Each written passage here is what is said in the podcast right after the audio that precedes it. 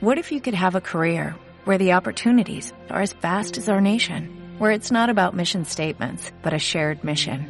At U.S. Customs and Border Protection, we go beyond to protect more than borders, from ship to shore, air to ground, cities to local communities. CBP agents and officers are keeping people safe.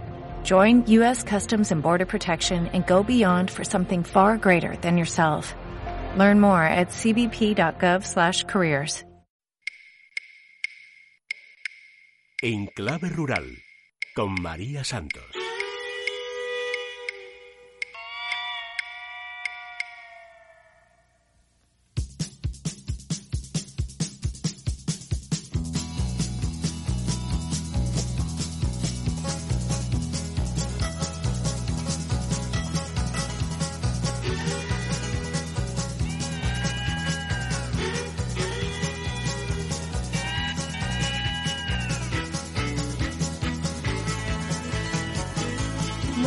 Días, bienvenidos un sábado más en Clave Rural. Hoy no es un sábado más, hoy es un sábado muy especial, prácticamente el último de este mes de agosto y el último programa de esta nuestra tercera temporada. Vamos a aprovechar este último programa de la temporada para repasar lo que ha dado de sí, bueno, pues este año de septiembre a septiembre que ha estado marcado por varios hitos que han tenido la actualidad del campo bastante, bastante movida.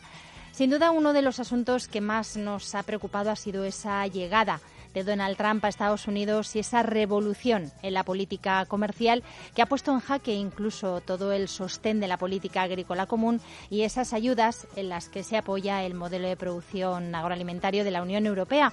Quizá el más seguro, quizá el más sostenible, quizá uno de los que más apoyo recibe y eso es lo que las empresas estadounidenses han utilizado para denunciar por prácticas de dumping y por recibir subvenciones que bueno, pues las hacían competir en desventaja con las empresas españolas de aceituna negra. Vamos a repasar con los responsables de la interprofesional y del sector de la aceituna de mesa este litigio, un litigio que ya lleva durando muchos meses, que ha terminado con unos aranceles de casi el 35% a este sector, que ha perdido ya el 40% de sus exportaciones, que van destinadas precisamente al mercado americano y, como les decimos, un serio precedente para la política agrícola común. Una política agrícola común que a partir del año 2020 probablemente se encuentre con un recorte del 5% en el presupuesto y en las ayudas que reciban los agricultores. Tenemos tiempo por delante, pero hay que decidir cómo vamos a organizar esa política, sobre todo tras la salida del Reino Unido de la Unión Europea y esa carencia, digamos, o ese peso que tenía en la aportación presupuestaria el Reino Unido y además, bueno, pues ver cómo vamos a ir repartiendo todos nuestros productos que cada vez se van quedando sin ese mercado tan importante, el del Reino Unido, un mercado importantísimo para el sector de las frutas y hortalizas. Y vamos a hablar con la fruta de verano, que quizá haya sido bueno, con sus responsables, lógicamente. Quizá haya sido uno de los sectores que más ha sufrido en los últimos años por el veto ruso primero y ahora con el Brexit para ver qué salidas de internacionalización damos a esta fruta que necesita un ajuste en los mercados. Antes de seguir hablándoles de los temas, no quiero olvidarme, saben que soy muy despistada, que siempre les cambio el nombre y hoy es un día para dar las gracias, dar las gracias a nuestro equipo técnico que siempre está dándome con el látigo. Cada vez nos toca un técnico diferente y en el mismo programa no se lo van a creer ustedes, tengo varios técnicos y eso hace que siempre les llame Javi y Javi solamente hay uno. Javier García Gil, que es el que tenemos hoy al otro lado de la pecera, pero normalmente nos acompaña Luis Alonso, Amalio Varela, Víctor San Román, Isaac Vizcaíno, Javier Pérez por las mañanas. A todos ellos mil gracias porque este programa no sería lo que es sin ellos al otro lado. Y por supuesto a nuestras voces que me acompañan habitualmente, a Rivera, nuestro chico del tiempo, Jorge García, Sergio Arroyo y María José Martín, que suelen darnos las noticias y, como no, mis colaboradores favoritos. Javier Santa Cruz, nuestro analista internacional, Desiderio Mondelo con los pies en la tierra, que también nos van a repasar y nos van a elegir cuáles han sido los momentos más destacados de esta tercera temporada. No me quiero enrollar más para no dejarme nada en el tintero, así que vamos con, con nuestro primer invitado que nos va a hablar de ese conflicto con Estados Unidos y cómo va a pelearlo la aceituna de mesa. En clave rural con María Santos.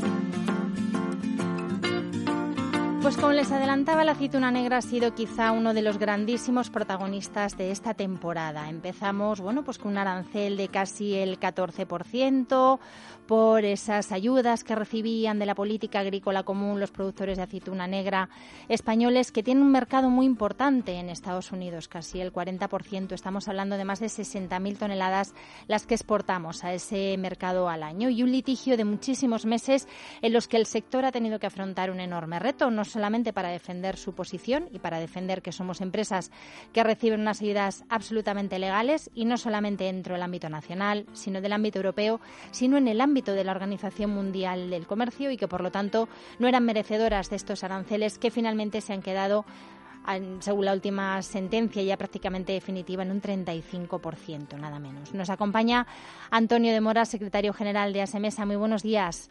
Hola, buenos días. Bueno, tristemente protagonistas de esta temporada, por lo menos en lo que a nuestro sector se refiere. Señor de Mora, ¿cómo están ahora mismo los ánimos?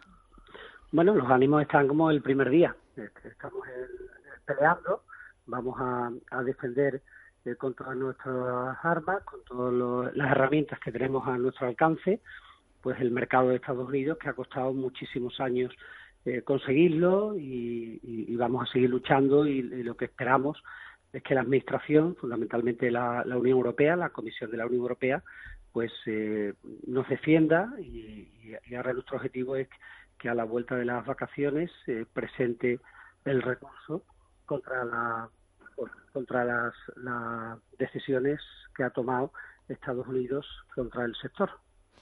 Bueno, la Unión Europea tiene que peleárselo en la Organización Mundial de Comercio. Había más margen de tiempo para, para presentar ese, ese recurso, ¿no? O plantear este litigio y elevarlo a la Organización Mundial de Comercio, pero el sector tiene que recurrir ahora a esta última decisión del Tribunal de Comercio de Estados Unidos, que finalmente ha fijado en casi un 35% los aranceles para el sector. Efectivamente, hay dos líneas de actuación. Una que le corresponde a la Comisión de la Unión Europea, que es el, organismo que tiene las competencias de comercio exterior de toda Europa y es el que debe ahora eh, presentar el recurso ante la Organización Mundial del Comercio, que es el organismo que regula las relaciones comerciales internacionales. Y nosotros, por nuestra cuenta, eh, ASEMESA, antes ha citado la interprofesional, no es la interprofesional, es, es ASEMESA, es la Asociación Española de, la, de, de los Exportadores e Industriales de Mesa, los que estamos eh, defendiendo este, este ataque, que es un ataque contra toda la política agraria comunitaria, nosotros vamos a ir directamente también ante los tribunales competentes de, Estados Unidos, ante la justicia americana. Más allá del daño que nos hagan las exportaciones, señor de Mora, el sector está haciendo un esfuerzo ímprobo para poder asumir todo este litigio. Sí, mm, es la característica de, del, sector exportador industrial de mesa. Es un sector que lleva exportando más de 100 años a, todo el mundo. El mercado de Estados Unidos es el principal mercado y siempre que hemos tenido casos como este, no de esta envergadura, nunca se han dado estas circunstancias, que haya un presidente de Estados Unidos eh, que defiende mm, a, su industria, defiende a, a, su, a sus empresas con, una, un cariz proteccionista o ultra proteccionista que lo han aprovechado los californianos y pero nosotros vamos a vamos a seguir peleando y con todas las armas como he dicho que tenemos a nuestro alcance. Bueno, pues vamos a ver cómo se nos dan esos, esos pasos. De momento, el, sector de la aceituna negra, ¿cómo ha pasado la, temporada, señor de Mora? Hemos perdido un mercado muy importante. ¿Se están buscando vías alternativas mientras se dirime o se resuelve este, este litigio, este cierre? Porque al final, con ese arancel, lógicamente, no somos competitivos en el mercado norteamericano. Sí, ya, ya con los aranceles provisionales que nos impusieron en noviembre y en enero, que casi llegaban a un 22%, hemos perdido las, las exportaciones han, bajado un 41, un 42% aproximadamente. Ahora, desde el 1 de, agosto, eh, que es cuando se han, eh, han entrado en vigor las órdenes de imposición de derechos antidumping y antisubvención, de un 35%, pues desgraciadamente vamos a ver que, ese descenso va a ser mucho, mucho mayor y creemos que vamos a, a, perder casi todo casi todo el mercado. Pero yo quiero insistir este es un tema de, solo de la aceituna de mesa de España, no es un tema de España, como ha dicho el ministro acertadamente muchas veces, esto es un, es un problema de la Unión Europea y es la Unión Europea la que debe asumirlo. Creemos que debería haberlo hecho mucho antes. Bueno, pues eh, si lo, nunca es tarde, se puede hacer ahora en la fase de recursos que estamos, porque sea bienvenido, pero lo que está en juego es la política agraria comunitaria, el modelo de ayudas porque si la Unión Europea permite que estas órdenes se mantengan, estaría sería como reconocer que las ayudas de la Unión Europea son ilegales, porque esa es la causa de todo. Estados Unidos nos está acusando de hacer competencia desleal debido a las ayudas que reciben los agricultores y eso no lo puede permitir la Unión Europea. Señor de Mora, ¿por qué la aceituna de mesa? ¿Por qué la aceituna negra? Bueno, la aceituna de mesa porque porque España es el, el principal competidor del sector californiano, porque han sido los californianos, las industrias californianas y los agricultores los que han aprovechado la coyuntura y han presentado esta, esta demanda. Podría haber sido otro producto, otro sector que se hubiera lanzado, pero los que lo han hecho son los, californianos contra España, porque somos el, principal competidor de Estados Unidos.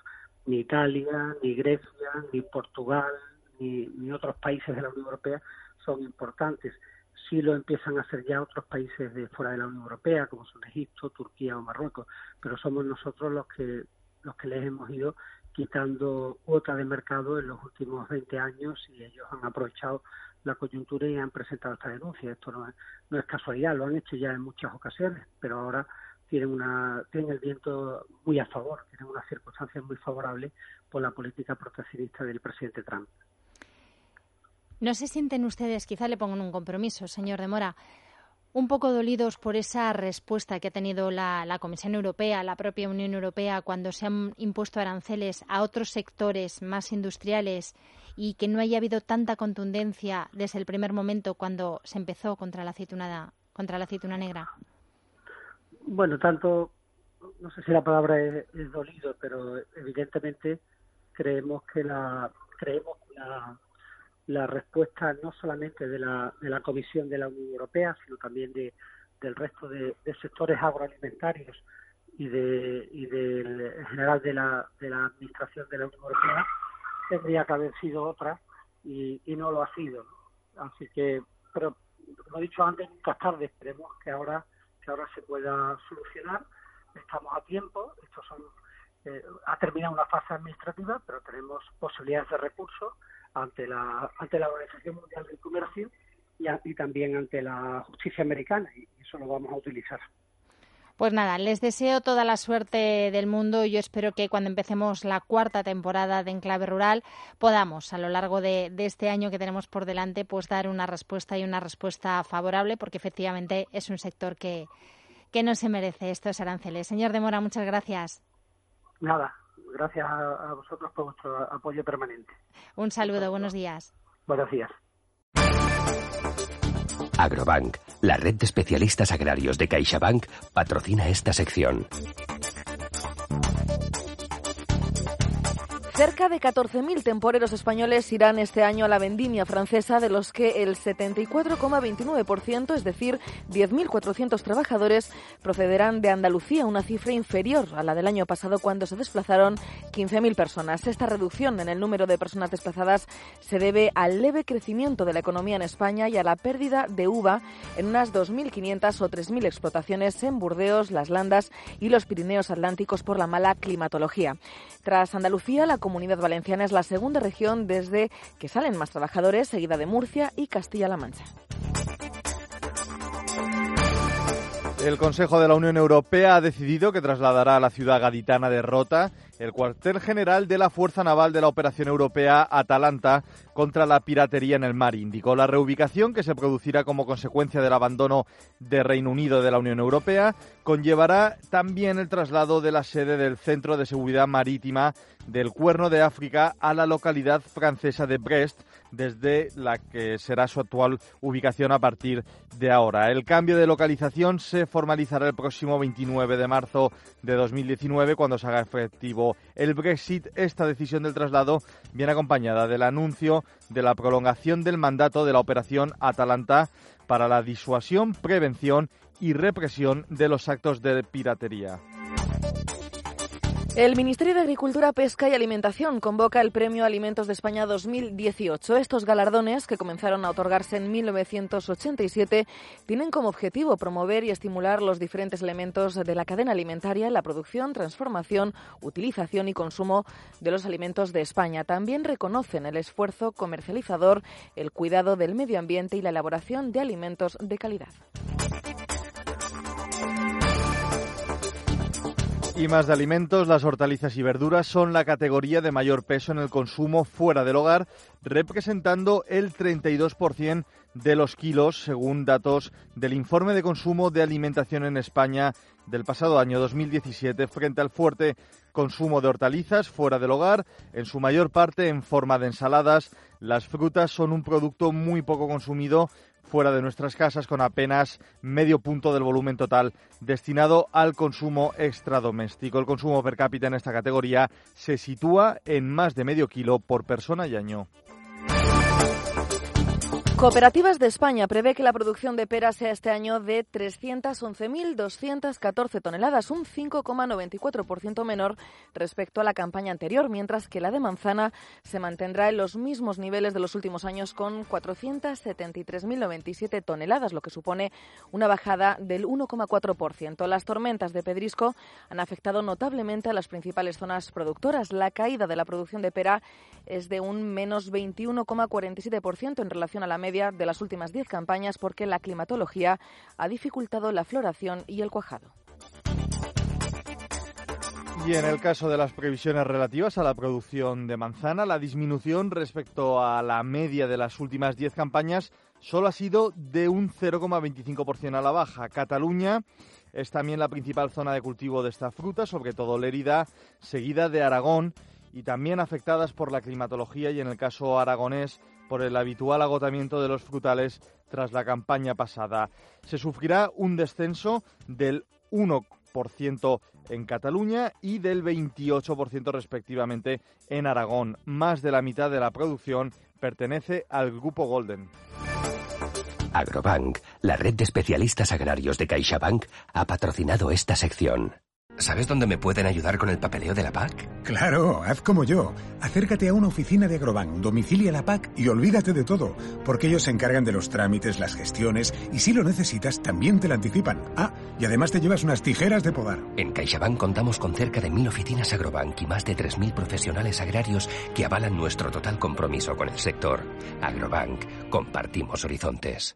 Como nuevo cliente de Western Union, puedes disfrutar de una tarifa de envío de cero dólares en tu primera transferencia internacional de dinero en línea. Envía dinero a los tuyos en casa de manera rápida, fácil y conveniente. Visita westernunion.com o descarga nuestra app hoy mismo y tu primera tarifa de envío corre por nuestra cuenta. Aplican ganancias por cambio de moneda. No disponible para tarjetas de crédito y envíos a Cuba. Servicios proporcionados por Western Union Financial Services Inc. NMLS 906983 o Western Union International Services LLS NMLS 9069. Hola, buenos días, mi pana. Buenos días, bienvenido a Sherwin Williams. ¡Ey! ¿Qué onda, compadre? ¿Qué onda? Ya tengo lista la pintura que ordenaste en el ProPlus app. Con más de 6.000 representantes en nuestras tiendas listos para atenderte en tu idioma y beneficios para contratistas que encontrarás en aliadopro.com. En Sherwin Williams somos el aliado del PRO.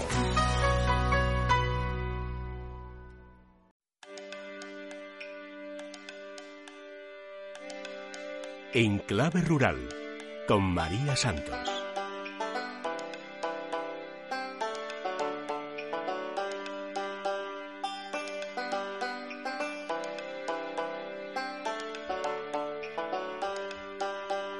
Pues si la aceituna negra se llevó la negra de esta temporada con esa política norteamericana del American First que tanto está castigando a las producciones del resto del mundo y bueno pues abriendo esa grandísima batalla comercial que se está dando en prácticamente todos los sectores, el sector de la fruta dulce, de la fruta de verano, pues eh, también se ha llevado lo suyo esta temporada. Después del veto ruso es un sector que no ha terminado de, de levantar cabeza, es un sector donde la concentración de la producción en unos meses muy concretos pues hace que los precios no terminen de acompañar a los productores. Y eso ha enfrentado el sector bueno pues a unos planes de reconversión no solamente para buscar salidas de internacionalización que nos puedan posicionar en, otros mercados internacionales para cubrir ese veto ruso y esa preocupante salida del Reino Unido de la Unión Europea, ese Brexit que bueno, pues nos puede llegar a cerrar otro mercado también muy importante para este, para este sector, sobre todo una salida al, al consumo también nacional que tiene que apostar por la fruta nacional y sobre todo por la fruta que cada vez consumimos menos. Y bueno, pues a esa reconversión que haga que bueno, pues que sea un sector rentable, que sea un sector donde esa calidad y ese saber hacer se vea reconocido en los mercados en origen y en el bolsillo de los consumidores también. Y para hacer balance de cómo ha sido esta temporada para el sector de la fruta y sobre todo ahora que se está terminando la temporada de este verano 2018, nos acompaña Andrés Góngora, que es el responsable de frutas y hortalizas de COAC. Muy buenos días, señor Góngora. Hola, buenos días, ¿qué tal? Bueno, ha sido un año complicado para el sector de la fruta.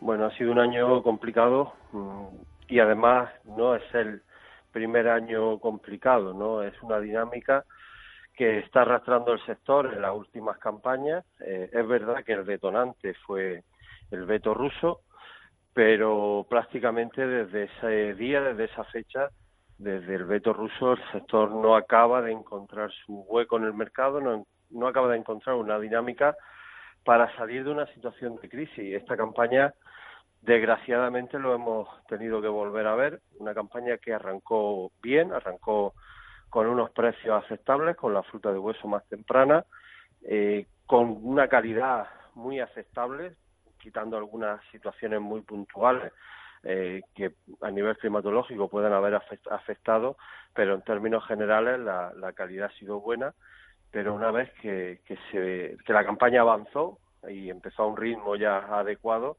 pues volvimos a encontrarnos con la misma situación que estos años atrás, hundimiento de precios, liquidaciones muy bajas, en muchos casos todavía eh, no se conoce la liquidación final, pero lo que los apuntes que están dando pues no son no son nada buenos desgraciadamente, ¿no? Y, es un, sector que no acaba de encontrar eh, ese hueco en el mercado a pesar de que este año hemos tenido una climatología en lo que se refiere al consumo bastante buena. Tuvimos temperaturas bastante altas al inicio de la campaña y eso eh, indicaba que podía ser un año bueno, pero desgraciadamente no, no ha sido así. ¿no?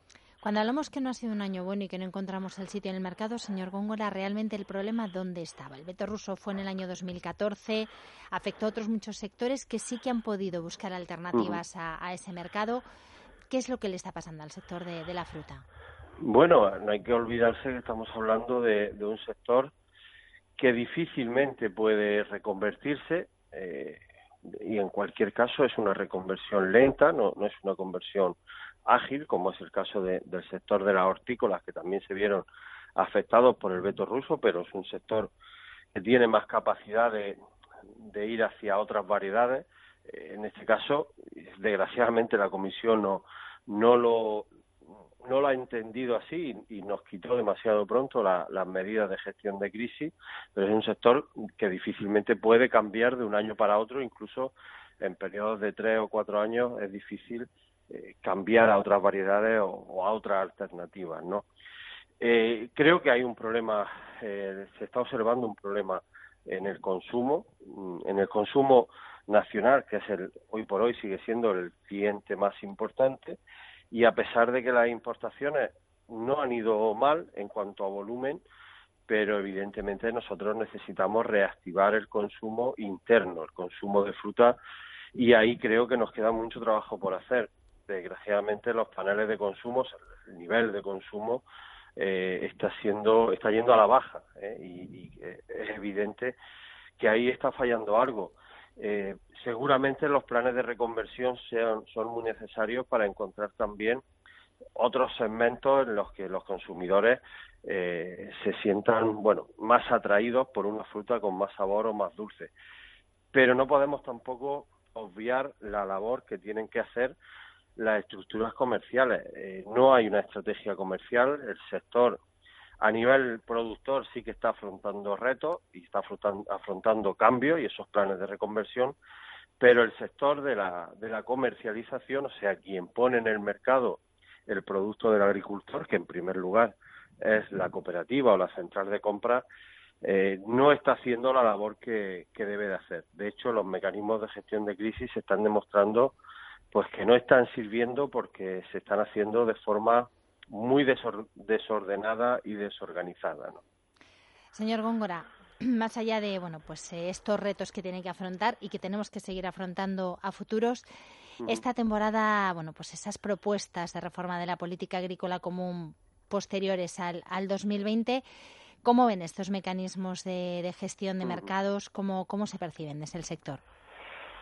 Bueno, yo creo que la, PAC tiene que la PAC se tiene que adaptar a las realidades que, el sector tiene, que, se viven en, los sectores. La PAC no, la política agraria comunitaria no puede ser algo que, se quede, que se decida al margen de, las situaciones que está padeciendo el sector. Eh, prácticamente hables con, con el agricultor que hables, seguro que te va, te va a decir que lo que más le preocupa es el mercado y que, y, que su renta tiene que venir del mercado y que quiere vivir y quiere funcionar eh, de lo que obtiene del mercado. Por lo tanto, la PAC se tiene que centrar en, en esos dos grandes pilares y eso evidentemente requiere dinero, por un lado, evidentemente, para las medidas de gestión de crisis se requiere presupuesto. Creo que en la PAC hay presupuesto suficiente para poder atender esa medida y por otro lado se necesita eh, controlar esa frontera y eso es voluntad, ahí no hace falta dinero, ahí lo que hace falta es voluntad política.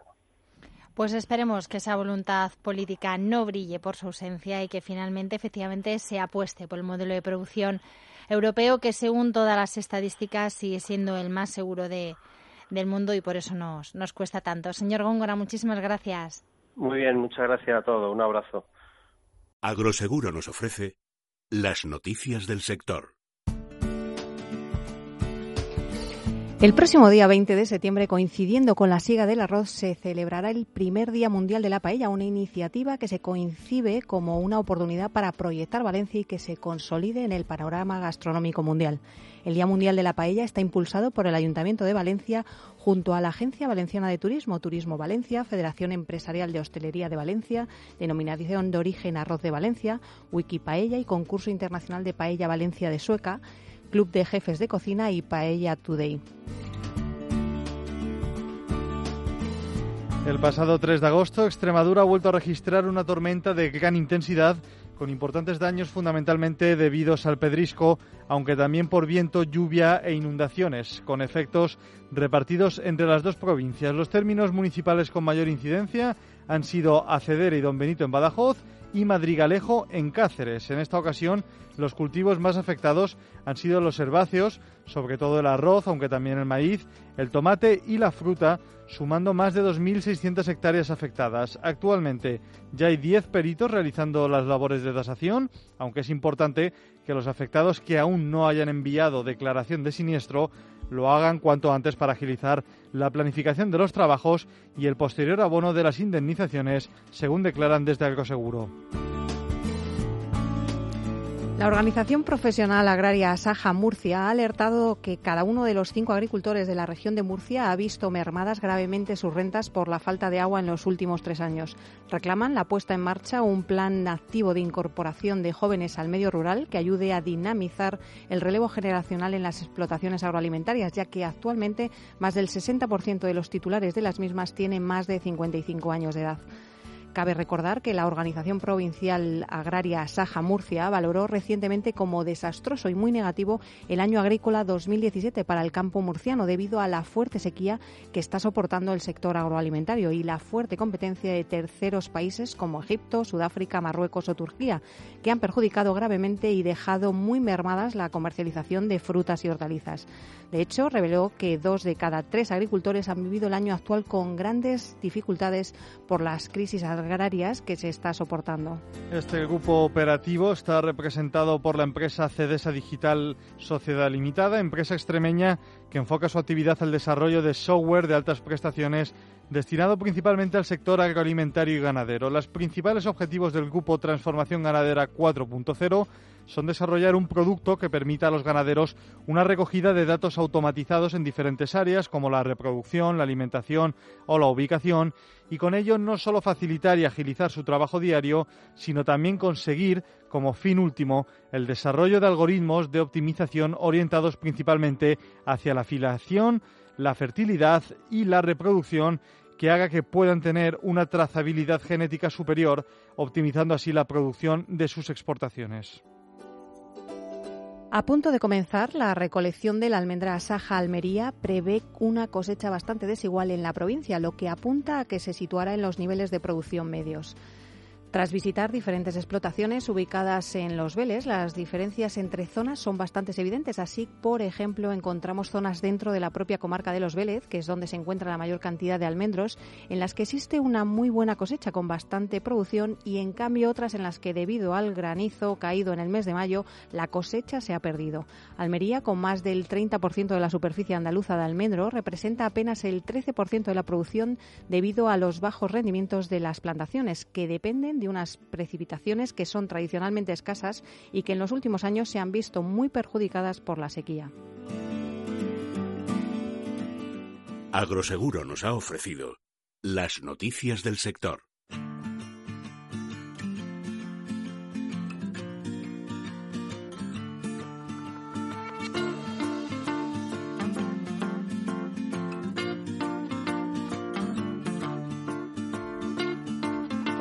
A acercar a esta hora de la mañana hasta Pontevedra. Vamos a acercarnos a Bodegas Laval, unas bodegas que celebran su 35 aniversario y unas bodegas que han ido evolucionando en estos 35 años y ahora mismo apuestan incluso, bueno, pues con un lema que lo dice todo, el vino se hace en la viña, por hacer sus propias uvas y a partir de sus propias uvas elaborar su vino. Nos acompaña Fernando Bandeira. Muy buenos días, señor Bandeira. Buenos días. Bueno, 35 años haciendo, haciendo vinos en Rías Baixas, eh, una evolución tremenda la que ha sufrido la bodega en, en este tiempo, echando la vista atrás. Pues sí, la verdad es que se dice pronto, pero 35 años es mucho tiempo. Y bueno, pues desde que hemos empezado, no solo nosotros, sino bueno, otras bodegas y sobre todo la denominación de origen, ¿no? Pues ha habido una evolución muy, muy, muy importante. ¿Sobre qué eje se ha ido evolucionando la forma de hacer vino en, en Rías Baixas? Porque además es, es, una denominación de origen, bueno, pues que se ha venido reivindicando y que al final sí que ha conseguido posicionarse y tener un nicho de mercado muy, muy especial. Sí, bueno, la verdad es que Rías Baixas empezó ya con, con como muy bien, eh, muy bien estructurado, ¿no? O sea, en España se, se produjo la gran revolución enológica, se hizo en Rías Baixas. O sea, todo lo que conocemos hoy como tecnología para elaborar vinos blancos de calidad, pues ya se hizo en, aquel, en aquella época, ¿no? Todo lo que es acero inoxidable, eh, control de temperaturas, de fermentación, prensas neumáticas, bueno, pues es tecnología que hoy está al servicio de todo el mundo, pero que se implantó un poco aquí en, Rías Baixas, ¿no? A partir de ahí, bueno, pues empezaba a hacer, a tomar muy en serio el hacer vinos de calidad, y bueno, pues acompañados por una gran variedad que es el, la, uva albariño, pues, pues enseguida los vinos consiguieron posicionarse pues como los mejores, dentro de los mejores blancos del mundo, ¿no? Y ahí seguimos, bueno, pues, pues con la experiencia y el buen hacer, bueno, pues, eh, pues se han ido haciendo elaboraciones pues más, eh, bueno, se ha evolucionado el viñedo, se ha evolucionado en, en las bodegas también, se ha elaborado bueno, pues vinos especiales, eh, se ha visto que el, o estamos descubriendo que el, que el albariño, pues aparte de hacer vinos jóvenes espectaculares, también tiene potencial de hacer grandes vinos de guarda. Y, bueno, en eso estamos trabajando, en buscar pues eso, nuevas elaboraciones, nuevas, nuevos vinos y nuevos mercados. Está claro que, bueno, dicen ustedes, ¿no? En Bodegas Laval que el vino se hace en la viña.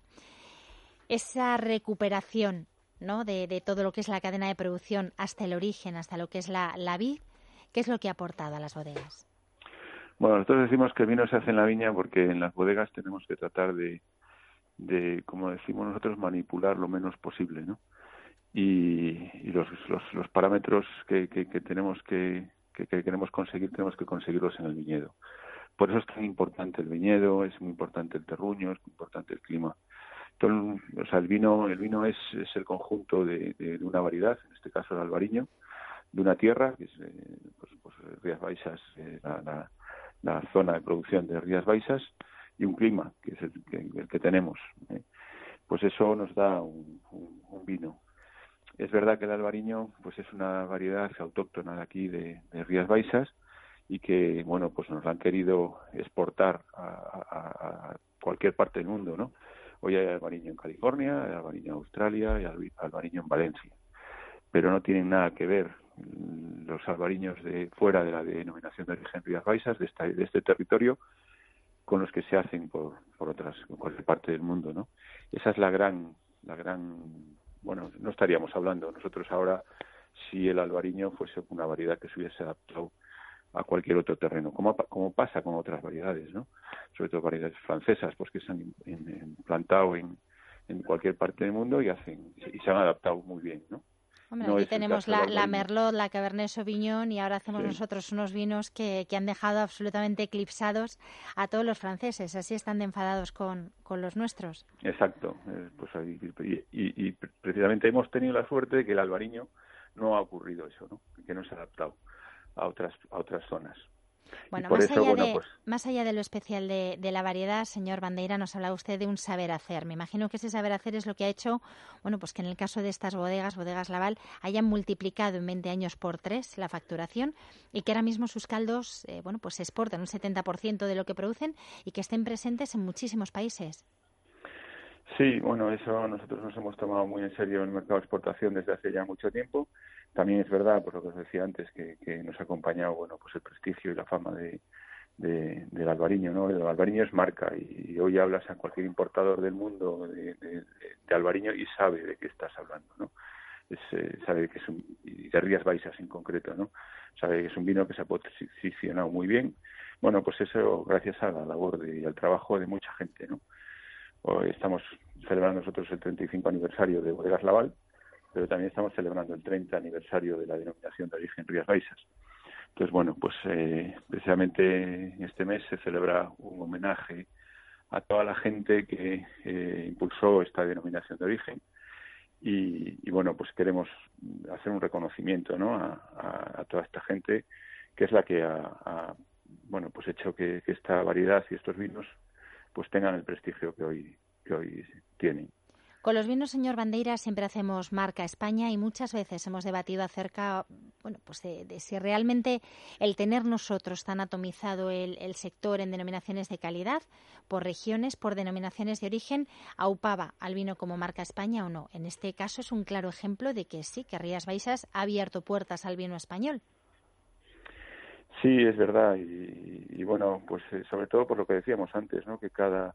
Nosotros fíjate que decimos que el vino se hace en la viña. Nosotros creemos que cada viñedo debería ser un vino. O sea, es por la personalidad del viñedo, por el, terruño, por el terruño, por el clima.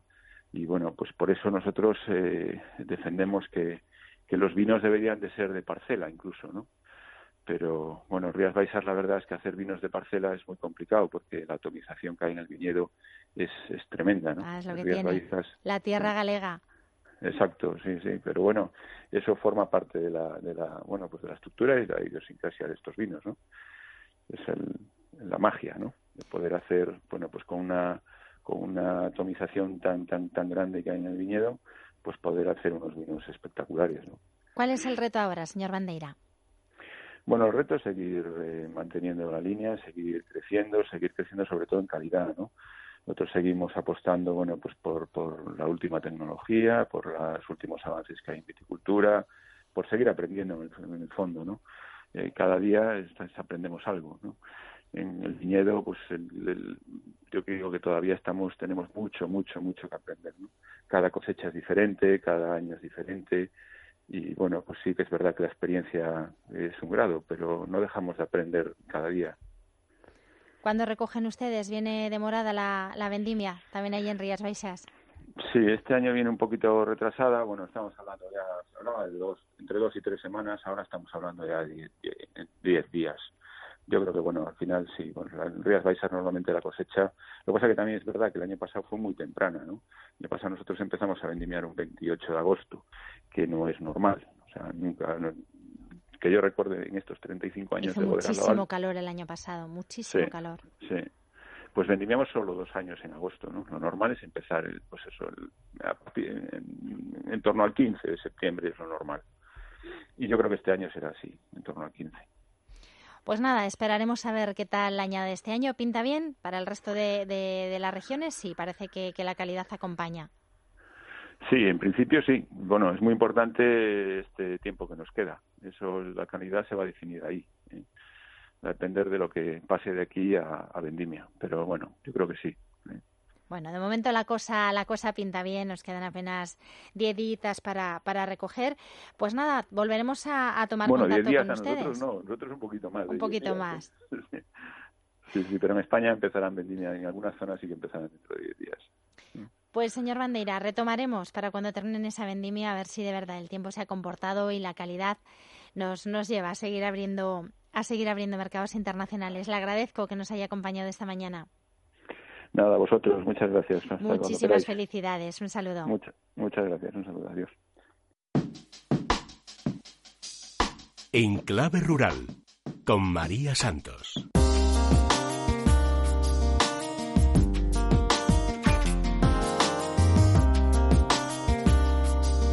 Pues eh, igual que vino se va, el mes de agosto se nos termina, se nos ha escapado todo ese relax, todo ese descanso, tiene que dejar ya paso al comienzo de lo nuevo, al comienzo de una nueva temporada, la cuarta para este programa en clave rural. Pero antes de empezar, que eso será la semana que viene, vamos a hacer un repaso de lo que ha dado de sí esta tercera temporada.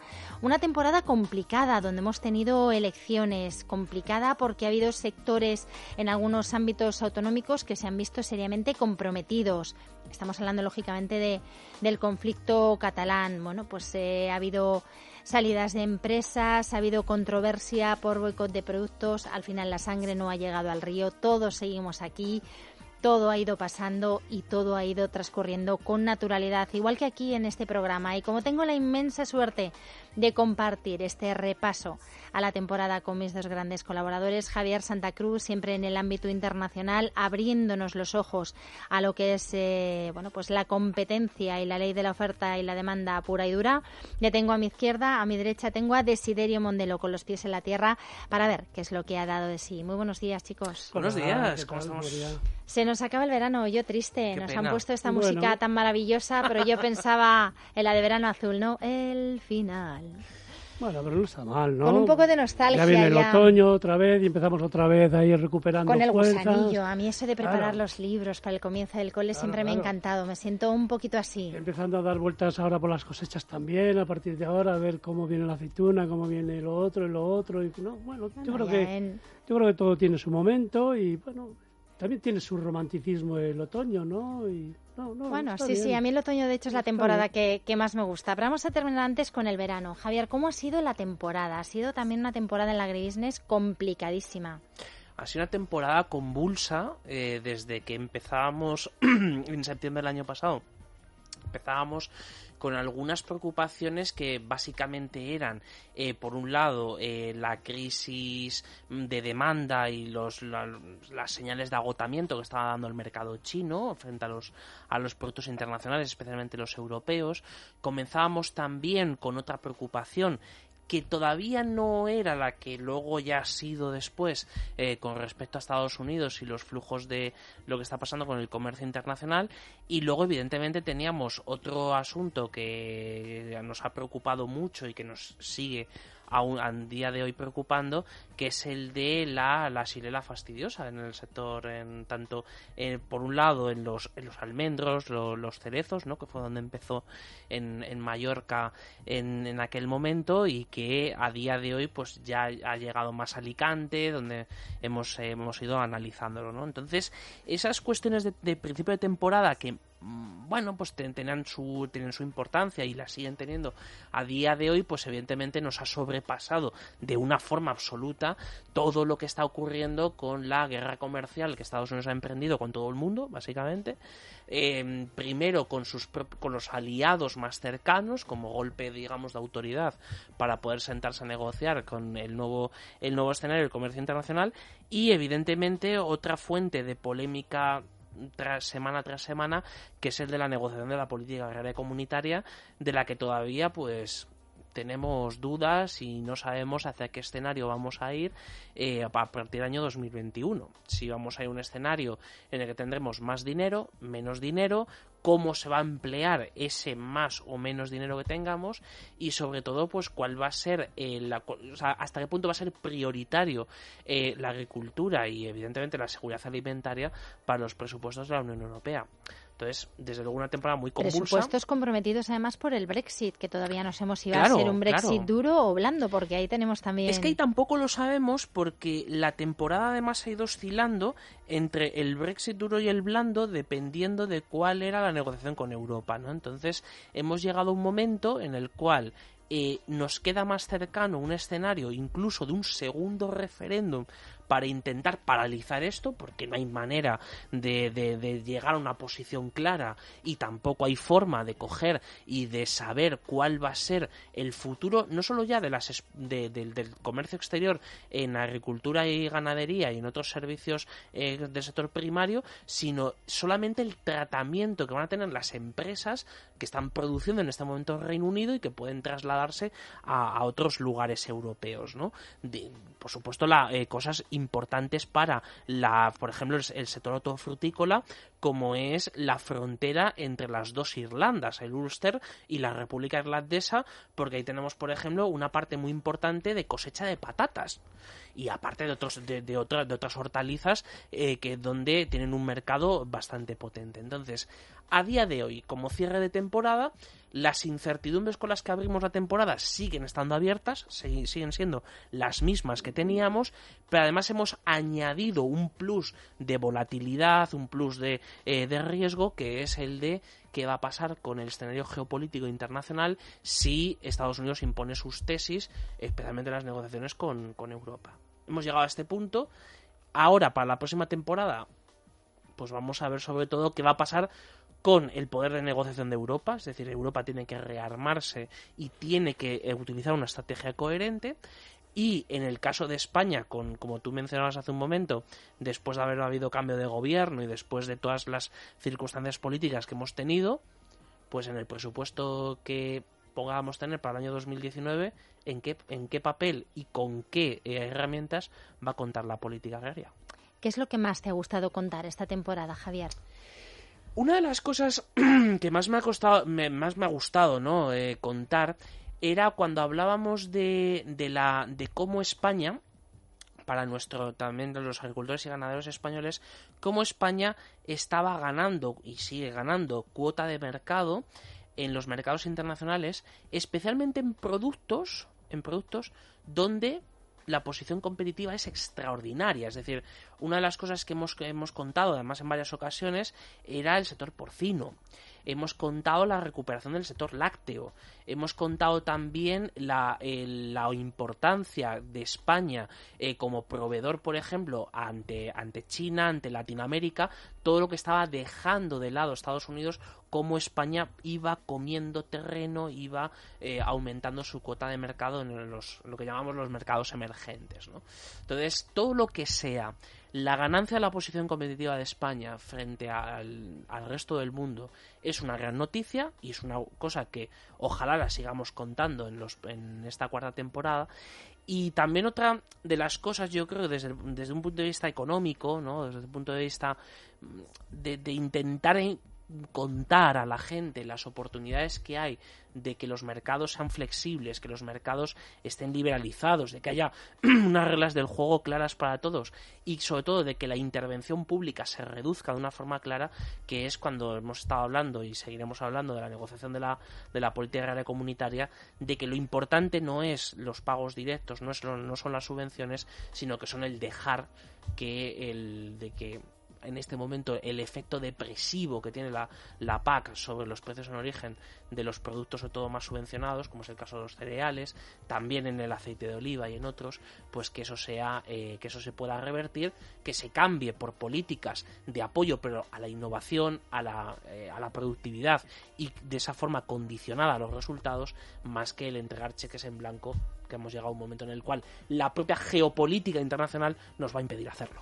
Y ahí tenemos el ejemplo de la aceituna negra, que es el cuando en las barbas de tu vecino veas pelar, pon las tuyas a, a remojar.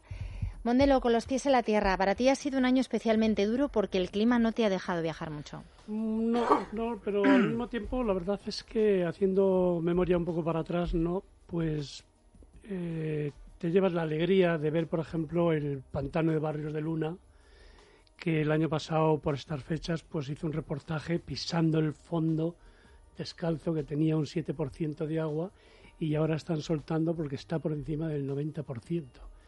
Y eso es, sí que de verdad es brutal ahora mismo ver el pantano como está y cómo estaba, pues bueno, pues hace, hace un año, ¿no? Recuperando, ¿no? Las aldeas que estaban sumergidas, era curiosísimo ver esas ciudades fantasmas, parecían esqueletos. 16 pueblos, ¿no? Con todas las construcciones por allí y el campanario que ahora se vuelve a ir con una barca y, y puedes poner los pies encima del campanario. Y claro, son, son imágenes de, en aquellos momentos, tú hablabas con la gente del campo y la situación era francamente Momentos muy durísimos, muy porque grave además no, no se pudieron hacer los riegos de, de, auxilio del final de la temporada. De hecho, todo el otoño ha, ha estado condicionando ha sido el campo. ponerse a llover y de repente, pues bueno, pues eh, ha sido prácticamente... hemos, yo he visto, y lo he visto en mi casa incluso, bueno, a ver si deja un poco de llover ya, ¿no? Porque nos hemos tirado como unos cuantos meses ahí y veías cómo ese agua tan continua y tan agradecida se la comía el, la tierra y que se llevaba los abonos y que iba a ser todo estupendo, ¿no? O sea que ha sido duro, pero pero al mismo tiempo disfrutando de ello, ¿no? Y yo creo que, que vale la pena, no sé, sufrirlo, ¿no? Y disfrutarlo al mismo tiempo, ¿no?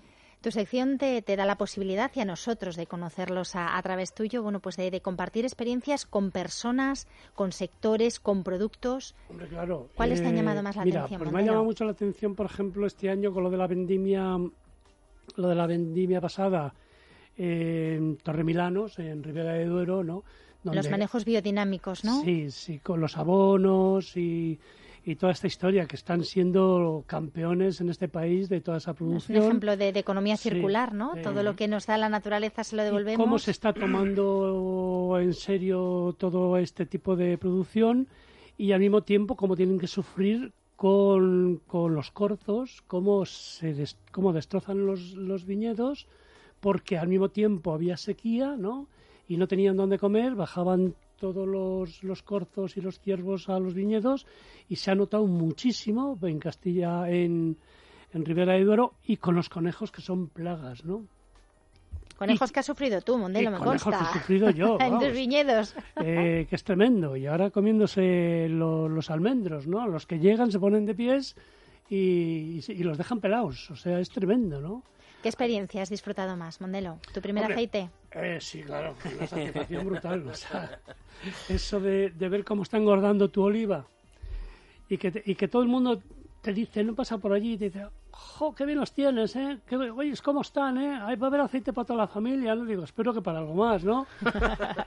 y luego, pues, hombre, empezar y comprar unas mantas, comprar unas varas, buscar gente que te las venga a coger, porque además es un problema, porque claro eh, en esos momentos está todo el mundo. Luego hay una especie de pelea ahí de no, yo todavía no lo voy a coger, yo voy a esperar a que pasen Navidades. No, yo un poco antes, ¿no? La clave está ahí como en qué momento lo coges, eh, de cómo está la, la, aceituna, para darle ese sabor más fuerte o menos fuerte al aceite, ¿no? Y luego ya recogerlo y ves cómo se vaya rellenando el, eh, rellenando el remolque, ¿no? Y mete las manos allí y dices, ¿cuánto tengo ya? Oh, mil kilos. O si me decían nada más iba a tener 500 kilos, dos mil y pico kilos, joder. Esto cuando va a ser 200 y pico litros de aceite, ¿no? Y luego llevarlo, ¿no? A la mazara y ver cómo entra tu aceituna allí y quedarte y a las dos horas y medio te lo puedas llevar en una garrafa y llegar a casa y abrirlo, meter un trocito de pan y untarlo, eso ya es tremendo, vamos, eso es tremendo, ¿no? es la, experiencia completa. Sin duda lo, cuentas y lo rememoras con, con pasión. Sí, y te ayuda, ¿no? Eh, te ayuda a que, oye, pues estos olivos tienen que estar mejor, ¿no? Y haces una buena poda en condiciones, unos buenos eh, abonados, unos buenos cuidados y demás. Y la verdad es que es una satisfacción estupenda. ¿Quién me iba a decir a mí que al cabo de mis años iba a terminar así? Pero todo esto es gracias a los pies en la tierra, de conocer gente muy humilde, gente muy trabajadora, gente muy sufridora y gente que te das cuenta que personas cuando sí sí, pero que a las 6 de la mañana eh, te levantas tú al baño y empiezas a ver que están pasando tractores. Estos locos, ¿dónde van? Es que es la única hora. Todo lo que no hagas ahora, por ejemplo, en este tiempo, antes de las diez y media de la mañana, en el campo, olvídate. Porque a partir de ahí lo que estás viendo, que también se está haciendo, es de mucho esfuerzo y mucho sacrificio, y de muchas manos de obra de hombres y mujeres, de rodillas, con el tomate, con la sandía, regando el higo. Ahora mismo eh, me decía de, eh, este el mexicano, ¿no? Que, que, esta tarde estaba con los pájaros, peleando con los pájaros, porque ya van a, las higueras a comerse los, higos. Y claro, es, es una especie de, de, de, bola. Es una dedicación, es una vocación al fin y al cabo, Mondelo, y eso el consumidor tiene que saberlo y tú nos lo, nos lo has transmitido aquí durante esta temporada. Sí, yo por mi parte tengo que decir que ha sido un año complicado, un año que empezamos, como nos recordaba Mondelo, con una sequía tremenda. No había día que no habláramos del clima en, en enclave rural. Primero ya les digo, un otoño sequísimo. De repente giró el vórtice yo me aventuré a contar aquí la historia que parecía como de extraterrestres. Ha habido un pequeño giro en el vórtice de la Tierra. Parece que todo lo que llueve en Gran Bretaña nos va a llover aquí. Y bueno, pues aquello que parecían unas teorías surrealistas al final parece que se ha cumplido. y ese, ese giro del vórtice, esa pequeña desviación, pues es la que nos ha permitido tener todo este agua, esta recuperación de los pantanos, esas inundaciones también en el Ebro, esa realidad de la falta de infraestructuras que tenemos, de esa capacidad que tenemos que recuperar para aprovechar un recurso tan escaso como, como el agua y el pedrisco, que es que no ha dejado tregua. No ha habido día en el mes de mayo y en el mes de, de junio y de julio que no haya habido pedrisco en alguna parte de España. Hemos tenido cambio de ministro, mm, hemos tenido problemas con, con sectores importantes. La aceituna de mesa quizá haya sido la que más haya sufrido el azote de ese American First que, que llegó diciendo Trump y que nos recordaba Javier. Pero yo quiero, bueno, pues eh, recordar esta temporada con, con las ganaderas, con ganaderas en red. Eh, saben que ha sido un año a nivel general donde las mujeres se ha reivindicado muchísimo, algunas desde el feminismo, nosotras lo vamos a hacer de la mano de, de las ganaderas porque realmente juegan un papel fundamental en este sector y es una percepción mía personal, creo que el relevo generacional que necesita el sector agrícola sí se está produciendo en, en, el sector femenino, en el género femenino. Y no voy a ser yo quien la reivindique, se van a reivindicar ellas mismas, tal y como han hecho este año. Escuchen esta versión.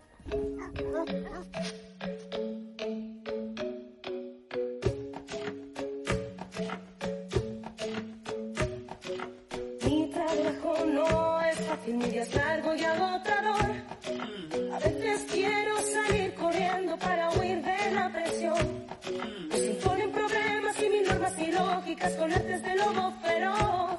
Pero aún no saben que somos mujeres con mucha fuerza y valor. Ganaderas en red, pastoras de verdad, espíritus libres con ganas de pelear. Al margen de la sociedad, luchamos por nuestra igualdad. Y tú me juzgas sin saber que mi trabajo a mí me hace feliz. Y tú lo quieres destruir, no lo vamos a consentir. Tantas son de las ganaderas, que antes todo era sencillo. Y ahora nos colocan sin más, piedras en el camino. Peleamos contra gigantes que pisotean nuestra ilusión, pero vamos a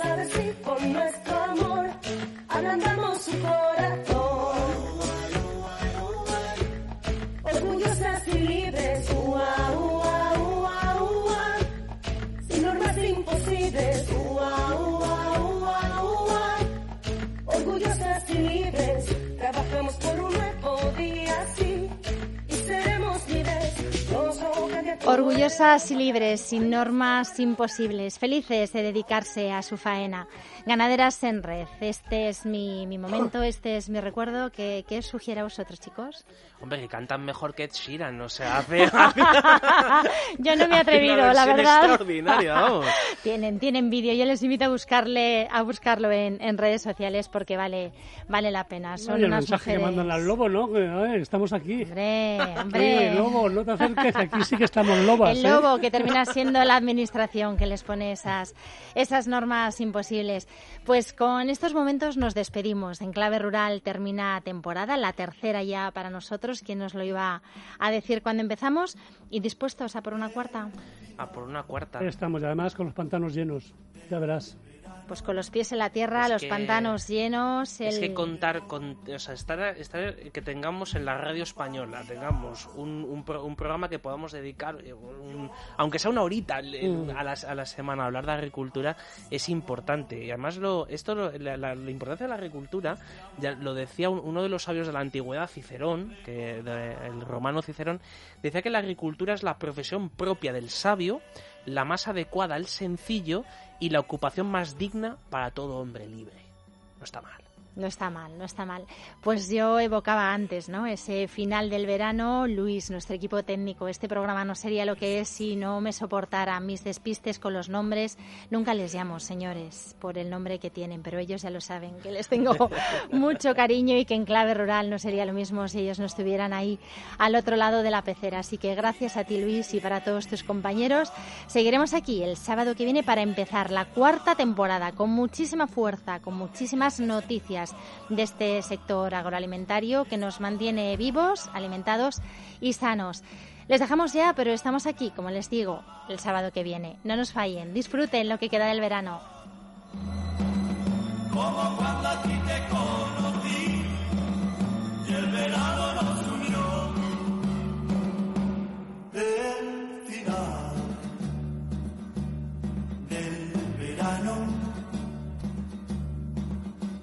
Llegó y tú partirás. Yo no sé hasta cuándo este amor recordarás. En clave rural, con María Santos.